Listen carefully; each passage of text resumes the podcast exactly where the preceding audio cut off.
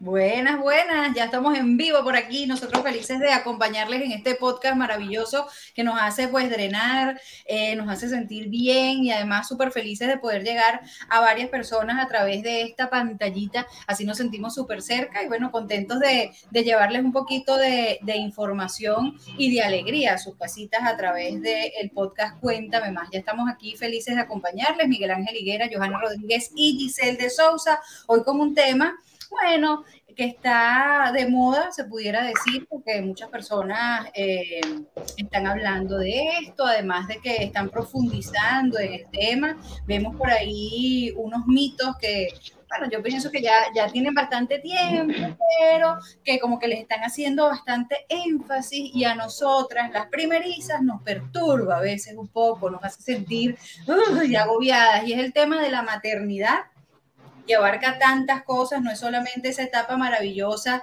de, tener a tu bebé, de tener a tu misión, sino además lidiar con todos los comentarios de las personas alrededor, con todo este boom informativo que estamos teniendo día tras día, sobre todo a través de las redes sociales que nos bombardean con el tema de la lactancia materna exclusiva, de la alimentación, de cualquier cosa que te quedas así que ya no sabes ni qué hacer. Y el pobrecito de mi bebé no quiere saber nada de batata dulce ni de avena dice, a mí no me dé más nada de eso, a mí dame una arepa normal. Pero bueno, para profundizar en el tema, tenemos a Johanna Rodríguez y a Miguel Ángel Lidera, que también va a dar sus aportes con, con mucha autoridad, ¿verdad? Claro que sí, el Miguel Ángel es padre de caninos y eso también tiene sus requerimientos y escucha los cuentos de sus amigas, o sea, nosotras y muchas más que nos hemos iniciado en el mágico mundo de la maternidad, que así que lindo, que precioso, que la bendición, pero vamos a normalizar que como todo en la vida no es color de rosa todo el tiempo, no es un musical de Broadway, no es la Cenicienta, o si es la Cenicienta, pero antes de que llegue la hora, no es la parte del baile y del príncipe, no, en eso no es la parte. Entonces, bueno, normalizar y juzgarnos menos, porque lo peor es que entre las mujeres es que más nos lanzamos. Justamente estaba viendo una imagen por Instagram, me imagino que Miguel se retiró para ponernos por Facebook, eh, donde una mujer desde un carro, ella iba a llevar a su hijito a clases y saca el teléfono y, ¡pat! y fotografía a otra mamá que estaba llevando al muchachito. Esta otra mamá que estaba fuera del carro es una mamá fitness, o sea que estaba re buenísima, casi con físico-culturista, con un trapito deportivo bastante corto y llamativo, y la que está en el carro la está filmando y diciendo, ay, por esto es que yo quiero sacar a mi hijo de esta escuela, porque mira esa mujer, cómo va a vestir y se hace llamar mamá. Y entonces la reflexión es, ¿por qué tú vas a juzgar en base a la ropa a otra mamá? ¿Será que porque muestre más o menos es mejor mamá o mala mamá? No, nada que ver. Y el ejemplo que está viendo el muchachito, que tú estás grabando a otra, que la estás juzgando y que estás hablando pistoladas. Exactamente. Ahí desde atrás del celular escondido, porque seguramente cuando la ves, ¡ah, me encanta tu braga! ¡Amiga! Espectacular. Pero ya va. Aquí viene mi, mi viejita interna que replique y dice, tampoco estoy de acuerdo con lo que hizo la señora, además que, o sea, ella como que no entendía la magnitud del tema de lo de, lo de las redes sociales, pero también, oye, si tú vas a llevar a tu muchachito al colegio, chama, un poquito de pudor, ponte el suéter también, porque la muchacha sí, el cuerpo está espectacular, el cabello está bellísimo, todo, todo lo que tú quieras, pero Tuning. no sé, yo creo que uno tiene. Sí, claro, hay atuendos de atuendos. Chévere, pues, pero vas a llevar, vas a bajar al niño al colegio, bueno, con tu suétercito. Además que sabes cómo es la gente. Yo sé que uno tiene que, le tiene que saber a miércoles lo que habla la gente, pero.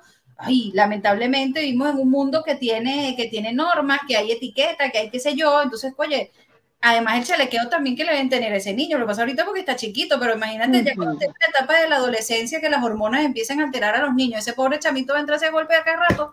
Que upa, mami. Esa mamá tuya sí está buena. tápense, mami, tápense. Está bien que se tapen, aunque nosotras no estamos tapadas hoy, las mami Giselle y yo. estamos así exóticas hoy, pero también el mensaje, no nos echemos cuchillo entre las mismas mujeres. O sea, no. Exactamente. Miguel, ¿qué opináis al respecto, tío? Bueno, me Mi amiga está perdido. Algo apropiado, acorde a lo que han conversado, pero como comprenderán, el internet estaba fallando. Ah. Pues escuchaba en algún momento un poco, pero estaban hablando del vestuario y pues, no sé. Confío en ustedes, confío en lo que hayan dicho. Buenas noches, ¿cómo están? Ahora sí el saludo oficial en este podcast. Lo siento, era tal vez una entrada dramática, como hoy es un episodio para hablar de ser mamá, pues claramente hay dos mamás en el grupo nada más. Entonces, me Confesiones de noche. pero Creo que ahora sí, ya estamos eh, al día. Mira, Cuéntenme. le voy a tomar ¿qué- una foto porque se quedó pegado. Otra vez, ya vamos a empezar a jugar a congelarnos. y que le dé un ataque cuando vea esa foto publicada. Se te fue. Bueno, este tema surgió a propósito, quienes no nos vieron la semana pasada, estamos habla- estábamos hablando de la salud mental. Y uno de los de temas, salud. salud hermana, salud, yo con agüita, ¿qué me pasó? Y no lo sé. A propósito de ese tema, uno de los ítems que no nos dio tiempo porque se nos fue la hora volando fue la maternidad. Y miren que estuvo bien sabroso el tema la semana pasada, muchas fotos nos tomaron por allí, pero todas malísimas, así que esas no las repliqué. Oye, un poquito de por favor, vamos a quedarnos quietos para salir bonitos en esas capturas de pantalla. El tema que Donde la gente lo disfrutó. Sí, no, esas no, por favor. Yo la, ay, qué chévere, gracias por el apoyo, pero no te voy a publicar en las historias, gordo, porque salimos matadísimos los tres. O sea, insalvable todo. El punto es que la maternidad efectivamente afecta, no se caigan para atrás, esto no es un invento mío, pero afecta la salud mental de las mujeres. Y no obligatoriamente todas pasamos por la depresión postparto, que es lo que más comúnmente se habla por allí. O sea, si uno tiene un día amargado porque no comiste, porque no dormiste, porque no sabes si estás atendiendo bien al muchachito o porque le dio un ataque de llanto que tú no sabes por qué, porque ya le cambiaste el pañal, ya le diste teta 20 veces y ya el cerebro no te da para más. No todo es la depresión, señores. O sea, asumen ustedes, si ustedes se pusieran en esas circunstancias del primer mes de una madre primeriza, entonces entenderían un poco más, fueran más empáticos y supieran por qué ese humor a veces achechino que nos aborda. Yo me declaro asesina serial. Yo los primeros seis meses quería matar al padre de mi criatura. Romel Flores, como tú me echaste esta vaina, Ave María Purísima.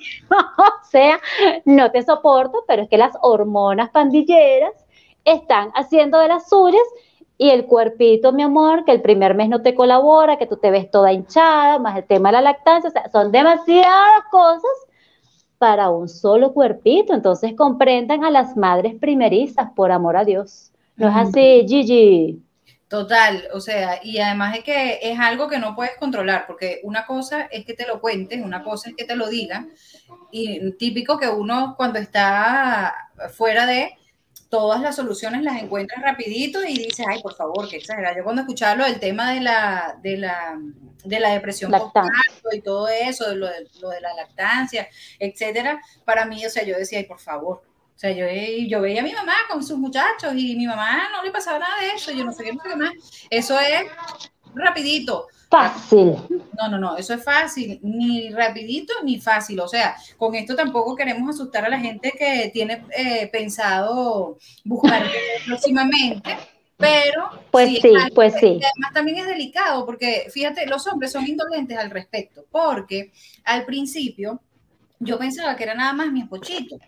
También tengo No, man. me echaste el gordito jugoso, este, pero es algo que, oye, yo le decía, no, mira, me siento así, me siento asado antes de dar a luz y posteriormente, o sea, después de dar a luz, mira, me pasa esto y era, Antes, durante y después. no le paraba, no sé qué, de hecho ahorita todavía le replico y me dice, Chana, tú lo que estás es traumatizada, tú, tú y tu trauma.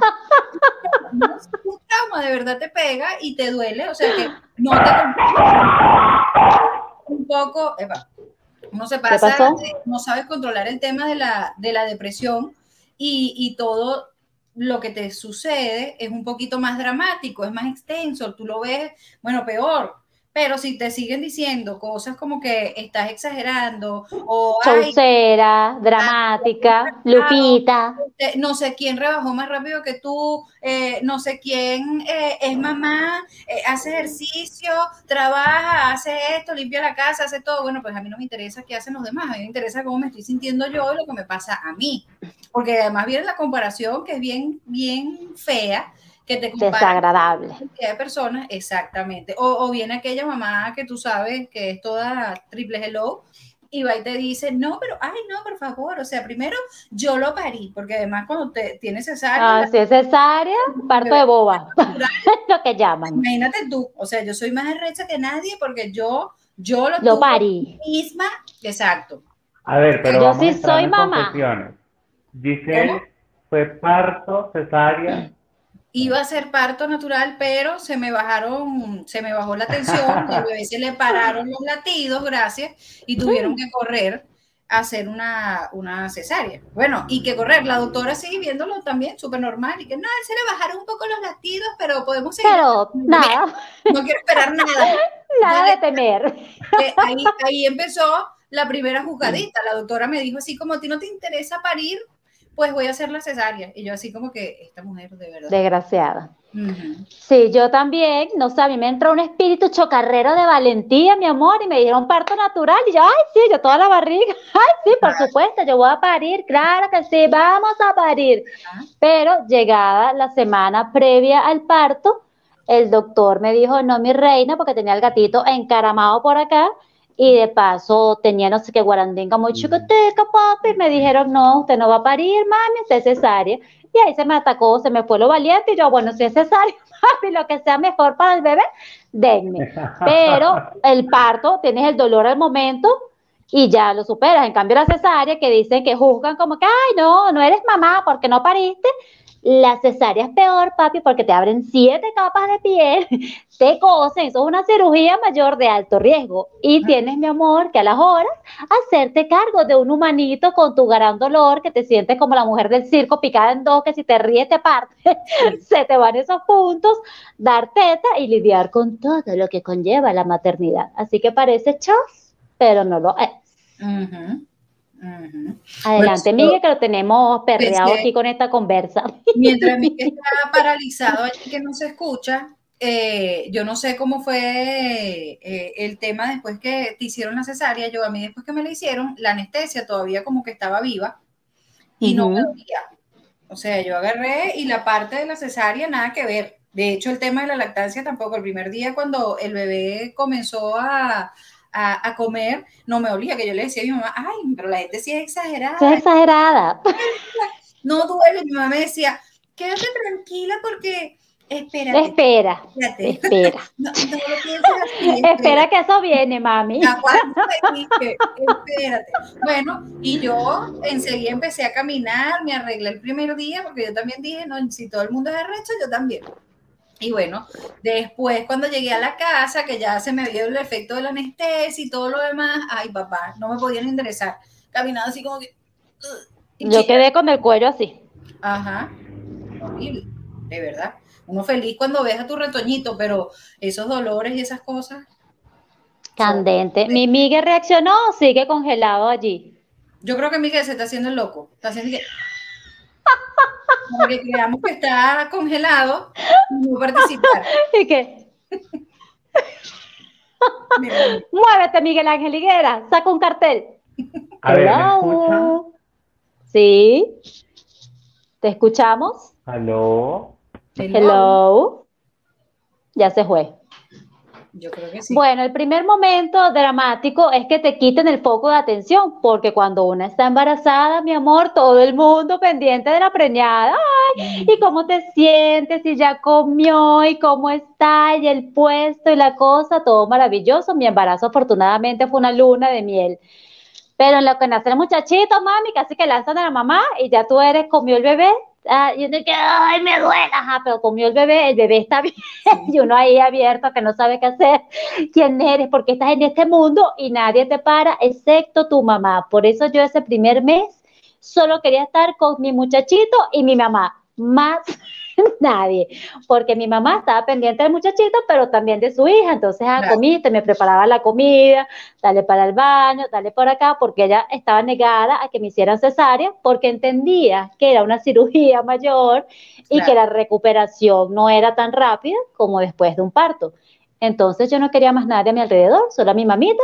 Yo dije, me comprende, ahí estuvo la empatía real, y uno comienza a entender a su mamá y tu mamá te entiende perfectamente a ti. Y aunque los papis estén muy presentes allí, son inútiles en esos momentos que uno está con las hormonas. Ay, tú dices, pero ¿por qué no lo hice como yo lo hubiera hecho?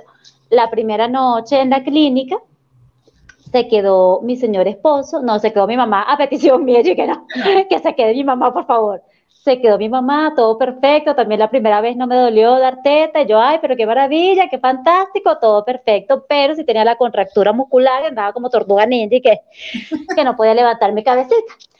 La segunda noche, para que mi madre descansara, se quedó mi esposo. Y el desgraciado pegaba unos ronquidos que yo lo, sin poder moverme la camilla, agarrando una tapita de agua, y despiértate, despiértate no me deja dormir, no me deja dormir. Anda para que me traigan el muchachito. Oh, oh, oh. Y entonces desde ahí lo comencé a odiar fuertemente. Yo creo que como el sexto mes fue que, oye, ven acá, vamos a, conversar amorosamente nuevamente, papi. Bueno, Pero sí, es un tema. La primera noche también se quedó mi mamá. Este, y al siguiente día aquí en la clínica te hacen una sesión de fotos con el bebé. Entonces yo le digo al mío, quédate tú esta noche para que tú me ayudes y así estamos temprano listos para que le hagan la sesión de fotos al bebé y nosotros nos tomemos una fotico bien bonita con el gordito. Ah, bueno, está bien, yo me quedo. Bueno, el niño llegó con su gran cava, una cavita que tiene pequeña, instalado hablando por teléfono y yo tiradita en mi cama con el bebé al lado porque aquí te lo dejan de una. Y él bueno, hablando por teléfono y cayéndose a Lo suyo. Ahí, echado. y el bebé lloraba y algo, y él tranquilo, mire, inmutado, como si nada, claro, como yo estaba ahí acostada, él asumía ahí está la mamá. tranquila, y él hablando por teléfono de lo más tranquilo, y yo así como que, entonces veía el bebé, veía el bebé llorar y me decía, está llorando, y yo así como que... Hazte cargo. voy a matar. Está llorando, pero Carmen, pero métele la teta, métele. y ya yo tenía mis dolores y yo así como que no puedo, pero chillando y él seguía hablando por teléfono. Entonces, por cosas como esas, me dice que, que yo soy una traumada. Hay que darle un poquito. Ahora sí El hombre de aquí. Qué pena con ustedes, porque tras todas las fallas del internet que tuve hoy, lo pude escuchar un poco intermitente y si quiero hacer un recuento de varias cosas importantes. Y es uno, que eh, se dice que el ser humano tiene un umbral del dolor como de 39, 40, algo así, y la mujer cuando da luz, ese umbral lo lleva como a 50 y algo. Es decir, es algo sobrenatural realmente, por lo que son extremadamente valientes las que dan eh, por parto natural o las que van, dan por cesárea porque finalmente, o sea, le permites a otro ser humano un espacio de tu cuerpo para que pueda desarrollarse, para que pueda recibir de ti todos los nutrientes, todo lo que necesita, formarse, para luego poder dar la luz, así que eso es algo admirable. Y creo que lo otro que decían era un poco de lo que tenía que ver con las expectativas, y creo que ese es el, como uno de los dolores de cabeza más grandes, porque cuando no tienes hijos, de alguna manera te visualizas como la mamá perfecta cuando los tienes. Es decir, dices, bueno, cuando yo tengo un hijo, yo le voy a hacer desayuno, almuerzo, cena, merienda y voy a ser feliz con él todo el día. Cuando yo tengo un hijo, bueno, las mamás que suelen ser así, Joana no es así. Ella está haciendo señas de que no pensó nunca en ser así. Pero a lo que voy es que finalmente hay como una proyección de lo que consideras el ideal para ti. Y luego cuando lo vives, dices, oye, pero es que hoy no me da la gana de hacer nada y como decía Joana el otro día, hoy quiero fingir que no veo que está desayunando gomitas, chuchería, no sé, que sea que tenga en la casa, porque está bien y es parte del proceso también de ser mamá. Y el que todo el mundo comenta y el que todo el mundo se mete en la crianza, en que si le das teta, en que si le das eh, a libre demanda, que si le das chupón, que si le pones andadera, que todo el mundo quiere decirte cómo criar al muchacho. Y finalmente, sabemos que cada quien lo hace desde lo que cree que es correcto, pero hace que sea una tortura el camino de la otra mamá. ¿Ustedes han tenido experiencias así? Toda mamá que se respeta ha recibido comentarios no solicitados, además, porque si uno viene incauta y dice, oye, Gigi, ¿qué me recomiendas tú usar o no andadera? Pero si tú lo estás preguntando, Oli, porque está en andadera, eso es malísimo, eso le va a deformar las piernas. Ay, no, qué responsabilidad. Porque yo conozco un vecinito que estuvo en andadera y es paralítico por culpa de no te estoy preguntando, cabezón, o sea, no me importan tus historias, porque finalmente a cada quien le funciona una cosa, de repente a mí me funcionó dar teta seis meses y ya el muchachito no quiso más, aleluya, gloria a Dios, a todos los santos del universo, sí, sí, cuando no agarró más la teta, sí, sí, sí, sí, sí. Ah, bueno, Gigi pasó por otro proceso y dio tres meses, ah, bueno, por eso le funcionó a él y le funcionó al niño, están felices, están sanos, eso es lo importante, el resto que aplauda. Si no tienen nada bueno que decir, calladito se ve más bonito. Yo, como soy atorrantica y ácida, papi, para poner los límites y no llegar a ningún entrepito del círculo familiar, a mí me tenía la campañita de cuando la vas a salir embarazada, que Roman quiero hasta que me llevaron al tope en una reunión familiar con sangría en mano, aprovechando, tú sabes, campañé. y yo, a mí nadie me va a mantener el muchachito, ni cuando naca me lo van a cuidar, ni no me lo van a vestir. Este cuerpo es mío, o sea, ni siquiera es decisión de Rommel, es decisión mía. Cuando a mí me dé la perra gana de salir embarazada, se los informaré. Yo les estaré notificando. Hasta tanto, no quiero que más nadie me pregunte si voy o cuándo, que no es problema de nadie aquí. Bueno, hasta Rommel, mi amor, casi que fingió la muerte ahí. y nadie dijo nada. Y ya cuando fui a tener el bebé, también le advertí a mi querido esposo, yo querido esposo, si van a venir de tu círculo a decir estupideces, a, a chistecitos, porque se pone chistoso también, de que, como que te quedó un bebé adentro, porque uno sigue con la hinchazón, mardito, si acabas de parir, no vas a quedar plano de inmediato. Entonces hay gente tipo que hace esos comentarios de te dejaron el bebé adentro. Estupideces similares, tú no con las hormonas, evidentemente magnifica también.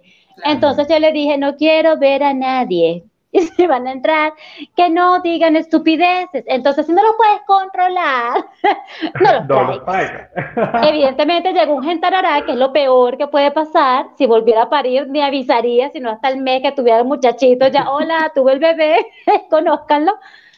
Mi mamá lo sacaba de la habitación, mi madre lo que me vio la cara de loca, ella, ah, bueno, ya es hora como de... Mm". Y mis amigas de la UCB, que también fueron el día que tuve a mi bebé, ellas igualmente, cuando me vieron porque me bajan al bebé, y yo eso no te lo había leído, que después te atacan las contracciones. Yo quedé con la cesárea, eso era cosa de parto, pues no, que a dilatar el útero, que las contracciones, y yo, ¿qué? Y entonces me bajan el muchachito, me comienza a pasar el efecto de la anestesia, que las contracciones y a dar teta, te imaginarás mi cara, Mis amigas inteligentemente que leen el lenguaje corporal y que me conocen, Michi, te amamos, nos vemos mañana. Y yo, además que no puedes hablar porque te entra un gas, que te entra no sé qué, entonces coño. Entonces, bueno, hay que advertir ese tipo de cosas para evitarse malos ratos.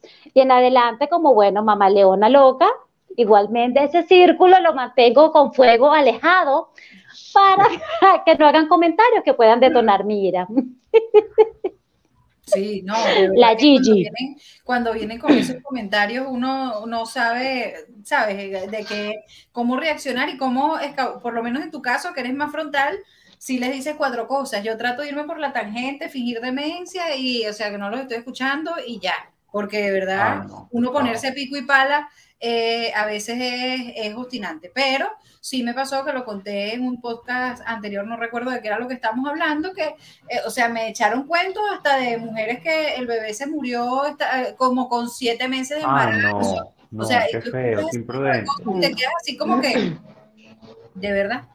No, pero es que yo como, de lo último. No, me engañaste que le dio yo no sé qué, entonces tú cancelado y transmutado, cancelado y transmutado. No voy a tener esos pensamientos negativos, no me van a perjudicar, porque, o sea, son cosas que no lo puedes decir.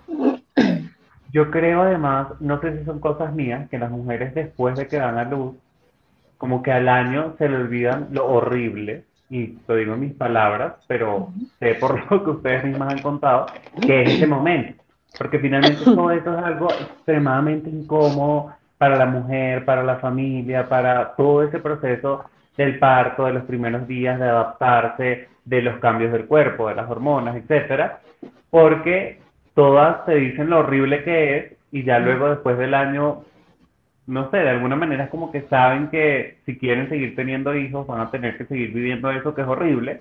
Y es como que borran ese episodio de su mente para poder seguir con los demás. la verdad es una, si en ese momento te sientes este, que es interminable, que el dolor, que no sé qué, que no sé qué más, y actualmente el bebé tiene nueve meses. Y, y yo digo que ya después de haber tenido el primero, eh, no estoy pensando tener el segundo, porque aquí uno solito. que valga acotar. Tener el segundo sería complicado, sí me gustaría, pero el, el tema de uno no estar rodeado de la familia y tal y qué sé yo, que de repente pueden ser de, de, de ayuda. ¿sabes? Nosotros solitos es complicado. Ahorita, eh, gracias a Dios, está mi hermano acá y él nos echa la mano bastante con el bebé, que a veces tenemos que salir César y yo y él se queda con el niño. Pero, eh, retomando lo que estabas diciendo, sí pienso que, oye, si tuviera otro bebé, no me trataría de no alterarme tanto, por lo menos en esos primeros meses que cuando eres primeriza, oye, sientes que el mundo se te acaba, que todo el mundo está viendo mal, o sea, sería como ya después de cierto tiempo, cuando te viene el periodo, que eso también es una etapa que las hormonas empiezan a, sabes, que tú dices, oye, que no entiendes qué es lo que te pasa, que estás de mal humor y viene algún chistoso y te dice, ay, seguramente tienes el periodo y tal. Efectivamente, sí, cuando te va a venir, mm, empiezas a alterarte un poquito, entonces yo pienso que en este caso el tema de, de, de tener otro bebé sería tomado de esa manera, así como que, bueno, comprendiendo un poco cuerpo, comprendiendo un poquito toda la situación y estarías un poquito más relajado, porque si después dices, ay, mira, por lo menos en mi caso que me lo pasaba chillando y todo lo demás, digo, ay, quizás no aproveché tanto al bebé como, como debía, este, no, cuando empiezan con el cuento de que no lo cargues porque se acostumbra a que lo cargues, que no sé qué, que no sé qué más, que, entonces uno, o sea, casi que cuando iba a agarrar el bebé, lo agarró un momentico y lo volví a poner ahí para que no se mal acostumbrara. Y bueno, así estuvo bastantes meses y ahorita solo se me acostumbró a que él quiere dormirse en mis brazos, que yo lo, lo arrulle y lo acueste a dormir. Y eso no se lo acostumbré así, sino que él vio que es rico que hace dormir encima de la mamá y eso es lo que quiere. Entonces digo, eso es lo que voy a hacer con el bebé. O sea, ¿sabes? Finalmente esa es una relación privada entre ustedes y qué bonito es que construyan esos recuerdos chéveres, en estos días leí algo en redes sociales que creo que tienen toda la razón y es que los primeros años del bebé no son para el bebé, sino son para la mamá, porque son todos los recuerdos que la mamá construye con el bebé que claramente no se va a acordar, pero entonces, por ejemplo, decían, no, que le quiero celebrar el primer año eh, y se lo celebran de una forma como si el niño lo entendiera, cuando realmente no es así, pero es porque la mamá está guardando todos esos recuerdos de su cumpleaños, de cuando caminó por primera vez, del diente, de cuando se durmió por primera vez en el techo, de cuando no se dijo papá o dijo mamá. Todos esos son recuerdos que van a atesorar durante muchísimo tiempo y que finalmente es una relación privada y mientras funcione para ambos, eso es lo correcto. Creo que el problema de alguna forma es que siempre la gente quiere repetir patrones de los años 1600 porque la abuela, la bisabuela, la tía y todo el mundo lo hizo de una manera, creen que es lo correcto cuando hay un montón de, información a la mano, entras en internet de crianza respetuosa, por ejemplo, para no tener que ir con la famosa chola regañando al muchachito. La chancla. La chancla, exactamente, o leche a libre demanda, o lo que sea que les dé la gana, porque finalmente, vuelvo y digo, es un proceso bastante íntimo y personal que mientras funcione para ustedes, eso debería ser lo correcto. Ahora, eh, también creo que en todo ese proceso, y quiero que lo compartan ustedes, cómo se sentían como mujer, porque creo que normalmente después de ser mamá, a algunas se les dificulta el tema de entender que siguen siendo mujeres y que no solo pasan a ser mamá, que era un poco lo que decía Joana en las reuniones anteriores, que era, no, cuando tienes un hijo dicen que ya tienes que estar toda desarreglada todo el día, porque si no, no, no pareces una mamá o muchos otros comentarios que pueden hacer en, en ese sentido, pero ustedes como mujeres, ¿cómo fue ese proceso de, de entender que pues seguían, tenían que seguir atendiendo a ustedes como mujeres, a su esposo, etcétera, etcétera? Primero, Johanna. Bueno, aquí voy, bebés, es que me fui al limbo por unos segundos. Bueno, Yo bastante rápido, el primer mes que fue la pesadilla, el infiernito de Dios, no, porque a mí se me pasó en cámara lenta, porque la lactancia, mira que es dura, no es nada idílica como la venden en los comerciales. Yo poco antes de parir fue que supe, porque yo había caído en esa campaña de que, ay, qué rico es dar teta, es tan bonito, porque las mujeres allí, el muchachito tranquilito, el contacto visual, toda la cosa. Fue duro, fue doloroso, y estaban con sus cuentas, que consejera de lactancia, eso no importa, igual duele, duele. Ya cuando el muchachito le iba a dejar, pues que a mí no me dolía que llegara. Al fin es idílica esta escena. Pero con respecto a ser mujer, bueno, ese mes entregada a la indigencia, ahí sí en pijama, yo no quería que nadie me viera, y mis papás, pero llama a fulanita para que te venga, que se ve. yo no quiero ver a nadie. Entiéndanlo ya. Pero después del mes, ya cuando uno está como agarrando el ritmo de la situación, tú dices mí misma, va a la calle, vamos a agarrar calle. Y en el caso mío, yo me reincorporé súper rápido a la radio, que fui a visitarlo, me acuerdo estaba Miguel en la emisora, estaba Mariale y Andreina, y me metí como en un programa ahí de repente, y después, bueno, un especial del Día de la Mujer precisamente, y a raíz de allí la pasamos buenísimo en ese especial, propusieron la gente y terminó haciendo un programa nocturno los sábados y fue fantástico porque era toda la semana modo mami, pero los sábados, ¡tatán! El desate, y era así que terminaba el programa y qué bueno, papi, eh, tal vez vamos a seguir hablando en San Antonio, en Drostor, algunos de estos locales maravillosos, así que me reincorporé rápidamente. Y después, entonces, uno de la radio me dijo, vente los martes, y un martes fue un miércoles, miércoles jueves, y cuando vine a ver, ya estaba nuevamente en la radio, que claro, es más ligero que un trabajo ocho horas en una oficina, sabemos que de como era en la mañana, bueno, media mañana y ya estaba tres horas en la calle y ya volvía con mi muchachito.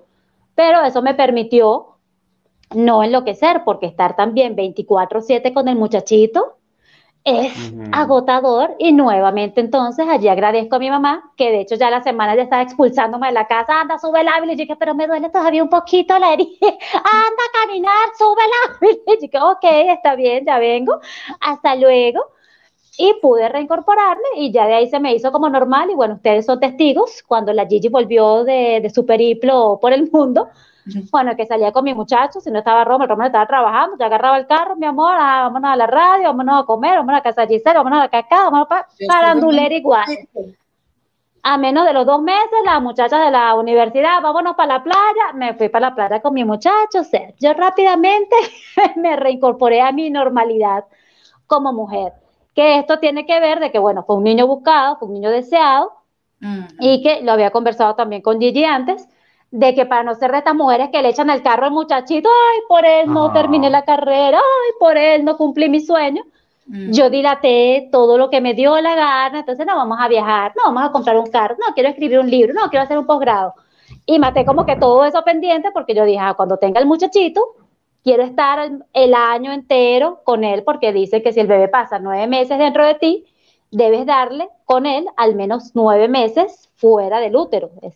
Y yo dije, yo le quiero dar un año a mi muchachito y después reincorporarme porque también para qué parir si a las dos horas lo vas a dejar todo el día porque tienes que ir a trabajar. ¿Qué pasa? Y está bien si tienes que hacerlo, pero no era mi percepción. Yo dije, vuelvo a tener, me planifiqué. Y como había cumplido mis cosas, nunca ha sido un peso el muchachito y por eso llamo a que tengamos una maternidad consciente, que deseemos al muchachito, que queramos, y eso va a cambiar muchísimo la perspectiva tanto del embarazo, que realmente te lo disfrutas, no es una carga, sino que ahí es delicioso y te sientes empoderada. Yo con la barriga igual me ponía mis tacones, me ponía mis vestidos pegados y andaba, no me eché el abandono por eso. Reitero, fue una luna de miel. Hay mujeres que hay malestares, así se ha deseado el muchachito, no es tan rico porque te duele hasta la manera de caminar. En mi caso no fue así. Y bueno, lo agradezco porque he podido compaginar allí. Y Rommel, el pucho, mi gordito jugoso, ahí a punta de chancletazos, se le lanza el muchachito, yo bueno, tengo que salir, hasta luego. Encárgate del nene, hoy hay días que estás embotada que un segundo va a la casa y los decapito. Eh, mira, agarra ahí el bebé, voy a salir, por favor aliméntalo, hay que recordarle ciertas pautas básicas como que hay que bañarlo, hay que cambiar. El pañal, el pañal. Pero ahí, ahí ha fluido. Sí, sí, el pañalito, ese tipo de cosas gordas. Sí, bueno, sí, sí. Eh, con respecto a la, a la pregunta de Miguel Ángel, bueno, yo en el embarazo me pasó igual que Juan, o sea, yo me sentía bella y fabulosa, o sea, me colocaba mis vestidos cuanto más pegado mejor, que se me viera más esa barrigota, ese era el momento, o sea, yo siempre que lo hemos hablado por demás acá en el podcast y en los programas allá en Venezuela, uno siempre con aquella cuestión del peso, que me veo gorda, que la barriga, que esto, que aquello y lo otro, cuando yo quedé embarazada le dije a César, o sea, ya de por sí tenía yo esa barriguita que me, me, me perjudicaba, me obstinaba, me tenía ahí latente, entonces yo dije, en el momento, ya no hay que meterlo, o sea, y parecía con la barriga hacia afuera, para que se me notara la barriga y los vestidos súper pegaditos. Me sentí Hay que lucirla. El cabello me creció espectacular, toda, pero después de dar a luz, con todo lo que estamos hablando de, la depre que te da y tal y qué sé yo, mis papás habían venido, se fueron, y eso, o sea, todavía lo hablo y me da así que se me, me sale la lagrimita y se me arruga el corazoncito. Se fueron y se fueron demasiado rápido. Entonces eso fue para mí el choque. Entonces nos quedamos César y yo solitos nosotros buscamos al bebé y todo, pero claro, nos quedamos los dos solos. Él que se sentía abrumado porque nosotros dos siempre, desde que nos mudamos de país, que estamos viviendo juntos, siempre hemos estado para arriba y para abajo los dos, y él pendiente de mí y yo pendiente de él, pero ahora teníamos que estar pendiente del bebé. Entonces era así como que no estás tan pendiente de mí y tú tampoco de mí, pero entonces él estaba en el trabajo haciendo las cuestiones de trabajo, yo estaba con el bebé, entonces me sentía culpable porque no estaba con él, entonces fue al principio fue complicado, además el tema también, ya que te queda la barriguita, te queda esto, no te sientes, no te sigues sintiendo fabulosa porque ya te pones la ropa y no te queda como antes. Entonces, vestirse es un trauma, todo lo demás, y sí fue complicado. Ya tengo unos meses para acá que ya dije, ya, de hecho se lo dije a él, ya estoy agarrando mínimo, ya me estoy sintiendo como yo, ya me siento mejor y ya, ya es otra, otra Sí, ya es otro pensamiento, ya te sientes diferente y te vas sintiendo mejor después que vas entendiendo que, bueno, que todo ha sido una etapa, que todo es un proceso y que te lo tienes que tomar con solo, te tienes que disfrutar cada etapa y, poner de tu parte para sentirte bien, porque si no lo haces, terminas cayendo en ese hueco hundida de que no vas a salir de ahí. Y lo que decía Joana del tema del sacrificio, hay muchas mamás que sí, tú después de que tienes a, tu bebé, empiezas a vivir en función del bebé, en función de que el bebé esté bien y, y no importa si tú te sientes que estás, qué sé yo, en segundo plano, pero eso no lo puedes hacer porque no le puedes dar esa carga emocional al bebé. Yo, mira, yo recuerdo, ¿te acuerdas de Zoraida Grimán? Que ella iba para, bueno, una vez conversando con ella, ella, yo le decía que yo estaba loca por tener un bebé, que me encantaría ser mamá, y ella me dijo algo bien importante. Eh, por, ella me, me, preguntó y le dije, un bebé me haría súper feliz. Entonces me dijo, imagínate lo que tú me estás diciendo. Tú vas a mm. traer a una persona al mundo para que te haga feliz. ¿Qué carga le estás dando a esa persona que ni siquiera ha nacido. Mira, y eso lo, lo hablo y se me paran los pelitos porque eso fue como una cachetada, ¿sabes? Porque fue así como que es verdad, o sea, él no, no viene al mundo para hacerme feliz, más bien yo trataré en la medida de lo posible de hacerlo sumamente feliz y, es que me hagas llorar. Todavía con las hormonas, todavía estoy sensible este, eh, eh, es trabajar para, en, en, función a él, pero no, no sintiéndolo como un sacrificio.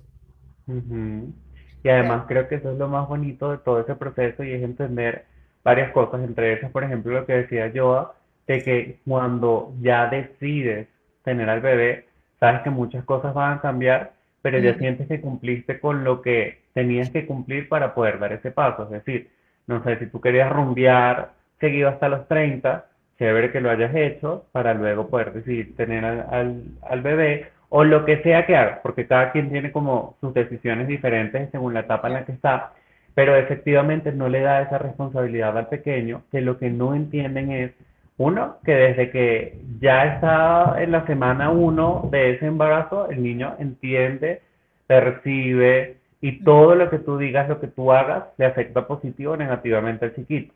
Ya después de que nace, imagínate con la crianza, todo lo que tú decides, que sea como su bolsito de herramientas para la vida, que puedes ahí agregarle un montón de bloques innecesarios, como es, por ejemplo, lo que, lo que te decía Zoraida, el, el tener que hacerte feliz a ti, por ejemplo, o el sentir que de pronto tu mamá dejó de hacer algunas cosas porque tú llegaste, cuando te lo hacen ver como que es un sacrificio. Y sí, efectivamente todo lo que tú has dicho, en algún momento deciden tomar las decisiones en función a él, pero no por eso le vas a estar restregando el resto de la vida de que, mira, no sé, yo, a mí se me cayeron las lolas porque decidí tenerte a ti, entonces ahora soy infeliz porque tengo las lolas caídas. Y no, finalmente el niño no es responsable de eso y creo que eso va también como cuando ya tienes esa madurez como mujer tal vez para poder enfrentar esa etapa de la maternidad y entender que es una responsabilidad, es una relación de las más bonitas, porque de alguna forma así lo describen, eh, y creo que me gusta mucho ver cómo en este momento son más conscientes en líneas generales de todo el proceso desde el embarazo hasta la crianza y de que creo que Joana era la que decía la frase en algún momento, miren, aquí anda la Joana, que no la había metido la llamada, eh, decía que en algún momento Joana dijo la frase algo de como mejor criar a un niño feliz que, un, que luego arreglar a un adulto Que reparar adultos rotos. Mm, es más fácil criar niños felices que reparar adultos rotos. Total. Emblemática frase, el wifi está juguetoncísimo hoy, precioso y amoroso, me perdí, me fui al limbo.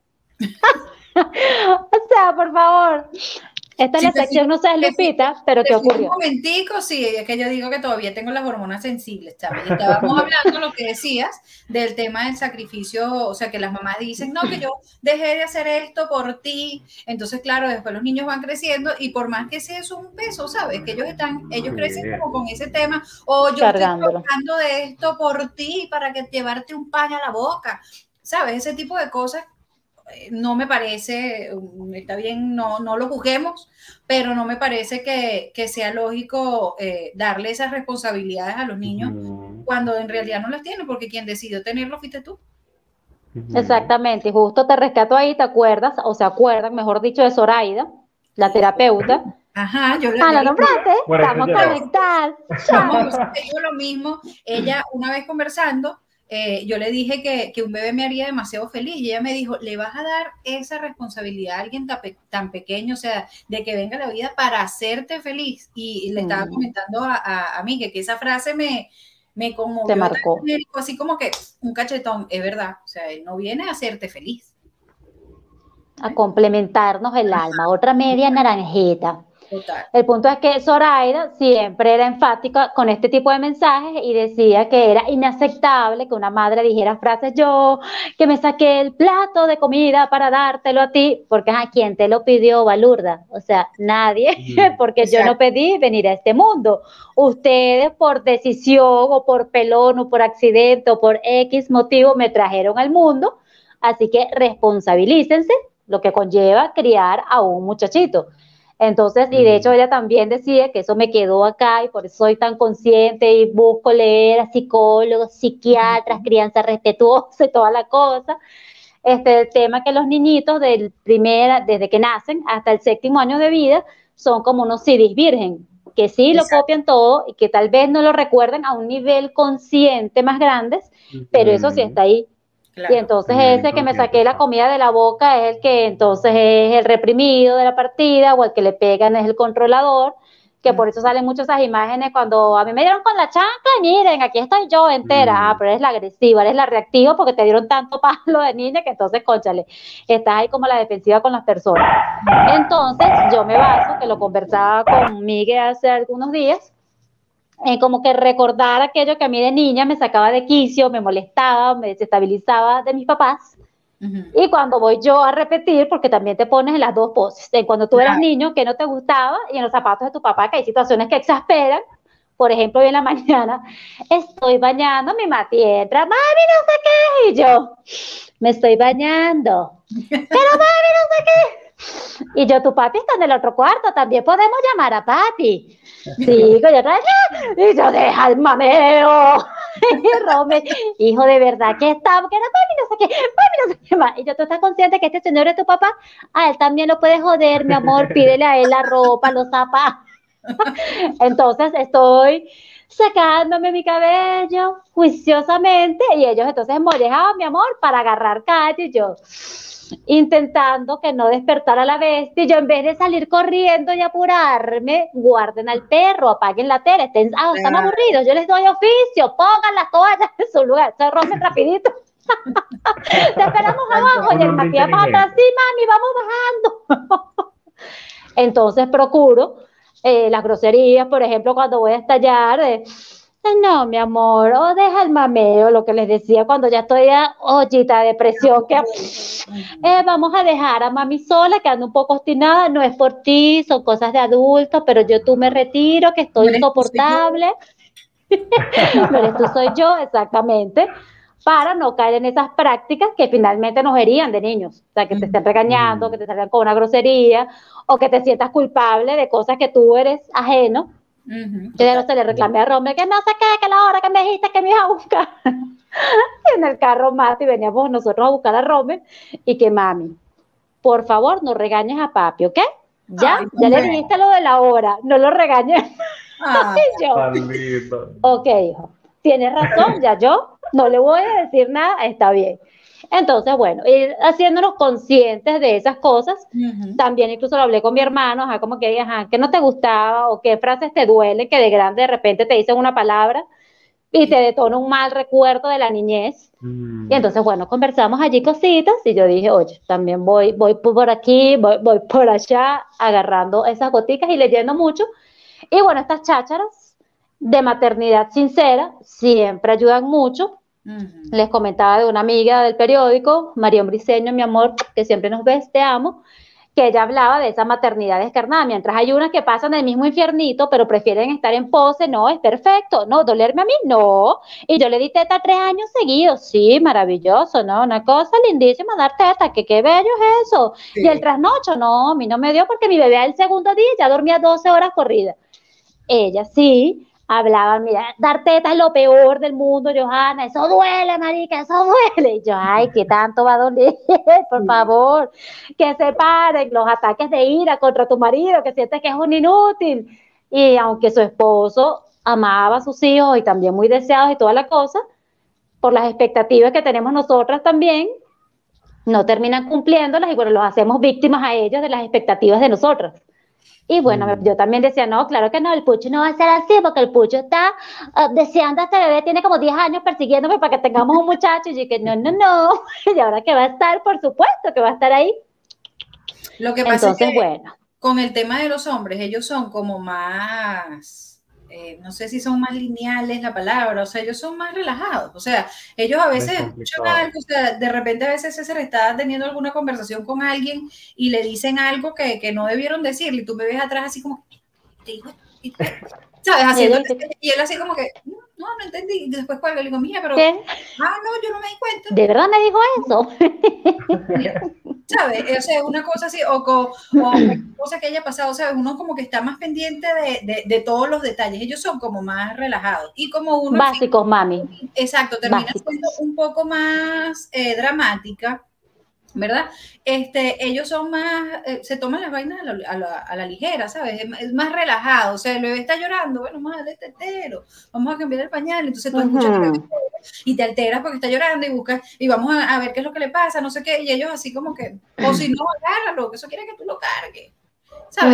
Y con este tú quieres que lo cargue, mi amor, te lo zampan todo el año. Que no es contigo, es que tiene mamitis. Exacto, es que tiene mamitis. Él no se calla conmigo, conchale, pero si tú Cárgalo tú.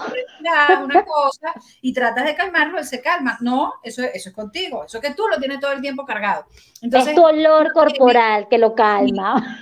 tratar de entender ese pensamiento eh, bueno, vamos a llamarlo básico, como dices tú, yo, eh, de, de, ellos y no, no agarrarles tampoco tanta, tanta rabia, porque si uno tiene esa, esa colaboración de ellos, que ellos también a veces tratan de dar todo lo que pueden, entonces también se sienten juzgados, lo que callan los hombres, ellos también a veces se ponen... Es así, se ponen lupitos, mami, sí, cómo no, cómo no, me imagino que entre cervezas dirán eso. Mi esposa cree que yo no hago nada, pero conchale, yo estoy... sí, imagínate. Cuando ella me mira con odio, yo tiendo la cama, conchale, conchale, un poquito de consideración. Yo creo que así como hay maternidad consciente, es necesaria la paternidad consciente, que eso tiene todo que ver con dejar atrás el machismo, de creer que como es la mujer la que lo lleva dentro a los nueve meses y el hombre es solo el proveedor, porque esa es la figura que se ha manejado desde siempre. Entonces yo Disculpa que te, te rompa o te, te, pare un momentico ahí la idea, pero ahorita que dijiste algo, también es importante de lo que hemos estado hablando de, del tema de, de, los mitos y la cuestión del bombardeo de la maternidad. Yo creo que parte de, ese bombardeo y de esas mujeres que se la tiran de que son súper duper, de que no les duele, de que hacen desayuno, almuerzo, cena, van al gimnasio, llevan al niño al karate, trabajan y ganan 500 mil dólares mensuales es el tema también del machismo y el feminismo. Porque desde que está ese feminismo extremo de que la mujer puede mm. todo, de que la mujer es, Nazi. la más, tú sabes, a raíz de eso viene todo ese, ese tema de que, bueno, de que como tú puedes sola, que tú entonces resuelves tú tu problema tú sola. Y la realidad es que antiguamente, cuando una mujer iba a dar a luz, claro, como las condiciones a nivel de salud y todo esto eran diferentes, eran distintas, eh, te ponía una, eh, ¿cómo es que se le decía? partera. Ajá, una partera, pero se quedaba contigo, eso creo que tiene otro nombre. Tipo enfermera. La dula. Ajá, y se quedaba contigo antes y después de un tiempo, ajá, un, Todo un proceso. Para que te ayudara a que tú retomaras tu vida. Entonces, ese tema del feminismo y el machismo ha dado mucho en lo que es el tema de la maternidad y atajando a Gigi, que atajó a Miguel, también en medio de ese feminazis y esos machistas está entonces que el papá que se involucra como debe ser y que ahora es más consciente por mujeres como nosotras, bueno, que exigimos, bueno, porque lo hacemos de manera consciente y en pareja y es bonito y toda la cosa, que también si ven a un papá cargando el muchachito y sacando los gatos, ¡ah, qué bello! ¡Ay, saca los gatos! No te está ayudando no me está ayudando, mi amor. Él es el papá de la criatura, o sea, el 50% de esa creación es su obra. Entonces, no, no hay, hay aplausos porque fregó, ay, hizo la comida hoy, qué bello. No, ese es parte de su trabajo. No me está ayudando, no me está quitando un peso, no me está alivianando, no está cumpliendo su función de padre. Por eso hay una cuenta que les he mencionado, el diario de, papá, de un papá, que es el relato atípico porque es un papá que la mujer era la rumbera, toda la cosa, no quemó las etapas y ella un día decidió, ay, no estoy fastidiada de esto.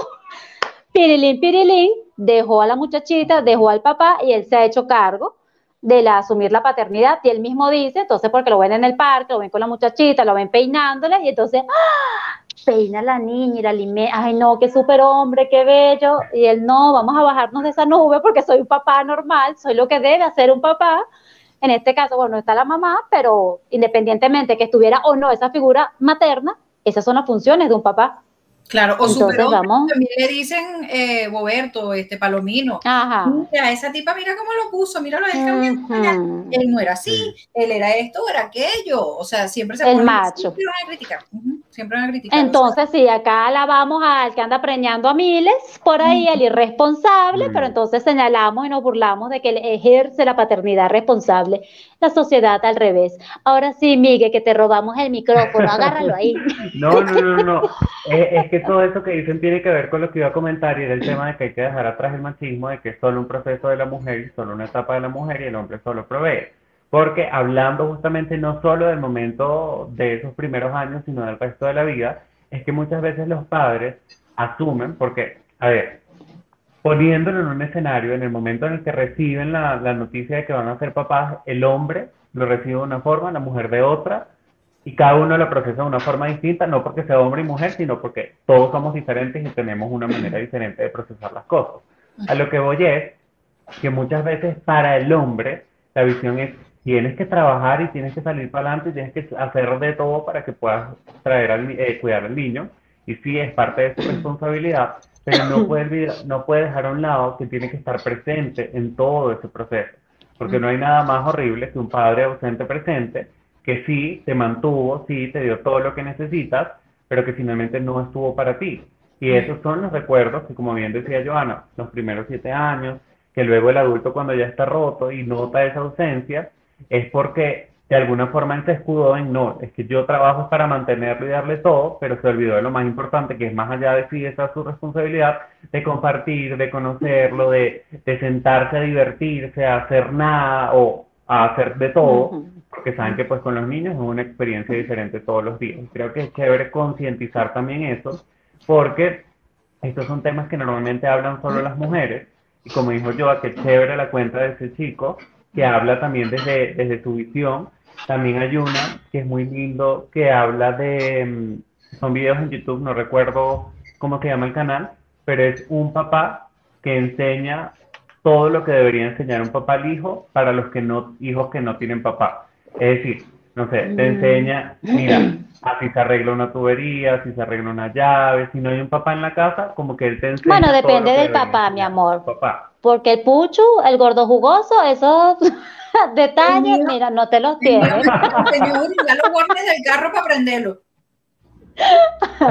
Él está enseñando a Mati, ayer Mati apagó el carro, ¿y qué hijo? Abre el capó, y en estos días nos accidentamos, íbamos Mati y yo, Rommel estaba de viaje, y ya se me apagó el carro, ya sabes, yo pérdida total, y yo, bueno, aquí vamos a dormir, no pasó, y Mati que no, chiquita, ella es la batería, a papi se le apagó, y yo, ay, será, entonces llega un señor, no sé qué, a auxiliarnos, y a mí se me ha olvidado, yo que, pero qué ñera, ¿cómo abrir el capó del Twingo, chamo? Y yo, ¿qué? ¿Y dónde es el capó? Y el mate como un caballerito, yo a los ocho años me resuelve la vida.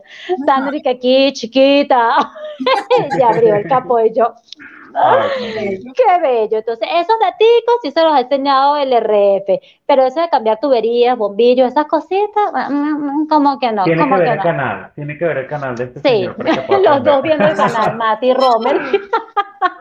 Mira, acá Aquí tenemos a Matilde. Matilde. Ajá. Estar dentro de la casa, todo es más relajado, según ellos. Sí, claro, pero si uno se quedara realmente durmiendo, como muchos piensan, que, ay, no, yo lo que hace es dormir todo el día con el bebé, y viera que uno no hace nada, a dejarles la casa con la reguera, la ropa sucia, y a veces le decís, ¿tú crees que vienen unos duendes mágicos, que tú tienes ropa limpia porque vinieron unos duendecitos a ayudarme? Eso, eso, ese punto también es importante y ahorita puedo decirlo públicamente que mi mamá lo escuche, que ahora sí la entiendo, porque yo La cuando Mati. estaba en el, en el liceo y todo esto, luego trabajando, que mi mamá se quedaba en la casa, yo decía, bueno, pero te quedaste todo el día en la casa, o sea, yo tenía un macho interno y llegaba así como que te quedaste Mm. todo el día en la casa y no pudiste Floja. Y no lavaste la ropa, ¿sabes? Yo tenía a mi mamá así como que, que arrecha que no hace nada. Y de verdad el tema, o sea, yo pienso que es peor quedarte en la casa, porque cuando tú sales, cuando tú estás trabajando, estás haciendo diligencias en la calle, tienes que eh, tomarte el tiempo, o sea, tienes que correr, porque sabes que si no lo haces, tejo. Pero cuando tú estás en la casa, te abrumas con tantas cosas que sabes que tienes que hacer, que las estás haciendo, pero entonces de repente estás lavando ropa, pero después bajaste y, vi- y viste que, oye, que se te está haciendo la, la hora y van a venir a comer, entonces tienes que preparar la comida, no terminaste de lavar, empezaste a hacer la comida, después quisiste volver a, a ponerte a lavar, pero tienes que fregar los platos de, de la comida que, que nadie fregó. Entonces es un tema también quedarte en la casa y es frustrante todo eso. Es peor, es peor. Y cuando estás en la calle, que es lo que los hombres no entienden, uno socializa. Así sea muy desgraciado tu trabajo, estás con otros adultos y no estás a Mm. gugutata limpiando el buche, limpiando a gugutata el pañal. Estás en la calle, adultos, hablando de otras cosas que no son los mocos del bebé, que no es el pañal de bebé, y puedes despejar la mente. Por acá tenemos a un caballero, a Gilberto de Sousa. Bueno, eso es porque ya se está haciendo, integrando el papá a la familia a la educación de los hijos. Así es, don Gilberto. Saludos. Bien. Como debe ser, como debe ser. estuvo trabajando de sol a sol y mi papá llegaba de trabajar y se ponía a jugar con nosotros. Y los de Importantísimo semana, todos los domingos era para llevarnos para la playa y siempre, siempre, cuando uno quiere un consejo, una cosa, ahí está, al pie del cañón. Don Gilberto, así es. Sí. Oigan, y es. justamente, ya cerrando este capítulo, porque nos quedan solo tres minutos, hay algo que no le dicen a las mamás o no lo hacen frecuentemente y yo se los quiero decir esta noche y es que lo están haciendo muy bien, lo están haciendo Mm, increíble a su forma, que las felicito, que se han puesto ese nuevo proyecto de vida al hombro y lo han hecho con todo el amor y todo el corazón. Y qué bonito verlas en esta etapa también, que las conocí pues en otra etapa, ver cómo procesan toda esta y eh, cómo siguen ahora con otro motorcito u otro impulso en todo eso que les gusta, en todo eso que les apasiona, haciéndolo de la mejor forma posible, porque he podido dar fe de Joana Michelle, que es maléfica, no mentira, como está pendiente, como está pendiente de su lindo gatito, igual con Giselle, como está siempre pendiente del baby hermoso, y pues obviamente quiero felicitarlas a ustedes y a todas las mamás que ejercen con amor y responsabilidad esa tarea tan bonita. Gracias, gracias, Miguel. No saben lo valiosas que son esas palabras. Así que vamos a expresarlas más. En vez de criticar, cuando tengan las ganas de decir algo malo, saquen el switch y hagan una caricia positiva. O si se la muerden, o denle la vuelta y digan que sea, oye, qué bonitos los zarcillos que tienes hoy, Giselle. Y eso puede marcar una gran diferencia en bajar los niveles de estrés. Si no tiene nada bueno que decir, calladito se ve más bonito. Pero haga el reto, cuando tenga esas ganas, inviértalo y busque algo bonito. Si no le nace de corazón decir algo más profundo, vas a hacer algo externo. Oye, esas mechas te quedaron fabu, fabu, fabu. Y así vamos haciendo un mundo mejor, porque recuerden que a propósito de la salud mental, nadie sabe con qué batalla interna está lidiando la otra persona. Y con respecto a los temas de, de maternidad, mucho cuidado con esa gente que hace esos comentarios de cuándo vas a tener el bebé, a esas parejas que usted no sabe si ellos están tratando de tener el bebé, si es que se pusieron de acuerdo y dijeron que no quieren muchachito porque ellos quieren que no quieren. Sin, sin otro pasajero, entonces dejarse de esos comentarios. Y siguiendo lo que acabo de decir yo, tome en cuenta ese comentario, pero para todo en la vida, no solamente con las nuevas madres, con las que están por ser, no, no, no, con todo el mundo. Si usted no va a decir algo positivo y no tiene un comentario, eh, que ojo, no con esto quiero decir que, que tienes que ser rosado todo el tiempo, pero dejar de ser tan cizañero, ¿sabes? De, Tóxico. Ajá, tan tóxico, porque hay muchas maneras de decir las cosas. Si usted va a hacer un comentario negativo, nefasto y horrible, no lo diga, piénselo, piénselo. Es que no aporta nada. Mentalmente mande los, de los demás y llénese de odio usted solito, pero no riegue ese, eh, esa mala actitud hacia los demás porque no está haciendo nada bueno y usted no sabe qué está pasando por la cabecita de esa persona, si se siente mal, si se siente bien, si está pasando por un mal momento, para que usted venga con ese comentario a, a perjudicarlo peor. Ese puede ser otro tema para otro episodio. Las parejas que no quieren tener muchachos porque simplemente quieren criar animalitos o tener plantitas. Es una decisión, señores. Así que respetar el que quiere tener uno o dos. O Cristiano Ronaldo que ya tiene una mini ONG de muchachitos. Es problema de él. si tiene con qué mantenerlos y le da amor los tiene saludables y bellos, excelente. A cada quien lo que le funcione. Arroba periodista Johanna. Por aquí Giselle de Sousa, chao, chao. Miguel Ángel, por aquí Higuera TV y para cerrar, solo la frase célebre que tienen que tener presente en la maternidad, es mejor criar un niño feliz que reparar a un adulto roto, que ese sea el propósito. Nos vemos el próximo jueves. Feliz noche. Bye. Bye, bye.